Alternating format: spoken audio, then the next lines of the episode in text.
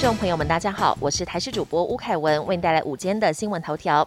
今天北部及东北部转凉，下半天起有雨。气象局表示，今天因为东北风增强，午后北部转为有雨天气，花莲、台东有局部较大雨势发生的几率。中南部地区天气持续晴朗炎热，南高平三县市高温亮橙灯，持续飙三十六度。下波水汽跟降温会较明显，影响五一劳动节连假。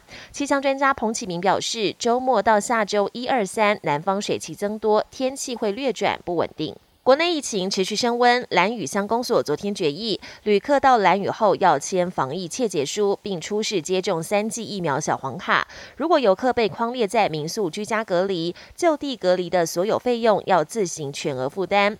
而绿岛乡公所则是希望能有专船后送居隔者到台湾本岛。五一劳动节，台铁面临三十四年来首度非天灾等因素的全面大停驶。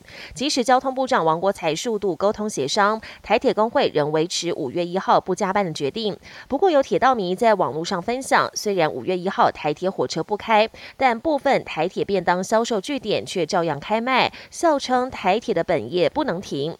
至于五一是否确定没有任何列车，交通部长王国才表示，有少部分的司机员愿意上班。五一当天。表定班表停开，但是会规划增开临时列车，后续也会看最后确定人数再宣布临时班表。国际焦点。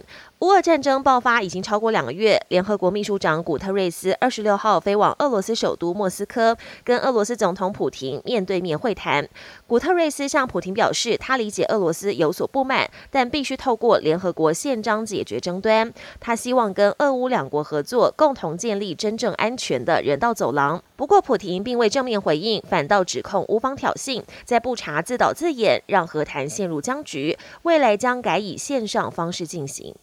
巴基斯坦南部城市克拉吃二十六号发生汽车爆炸案，一辆箱型车遭到自杀炸弹攻击，造成车上四个人丧生，包括三位当地孔子学院的教职员。当地的分离主义团体随后发表声明承认犯案。这个团体过去就反对中国在当地的投资，宣称当地人没有获益。而中国跟巴基斯坦政府事后也同声谴责这个恐怖攻击行为。美国太空总署首次商业太空任务顺利圆满结束。来自美国、加拿大跟以色列的三名富豪，为了这趟旅行，每个人花费约十六亿台币。他们跟同行的一位太空人，在二十五号返回地球，降落在大西洋表面，缔造了商业太空飞行的全新里程碑。本节新闻由台视新闻制作，感谢您的收听。更多内容请锁定台视各节新闻与台视新闻 YouTube 频道。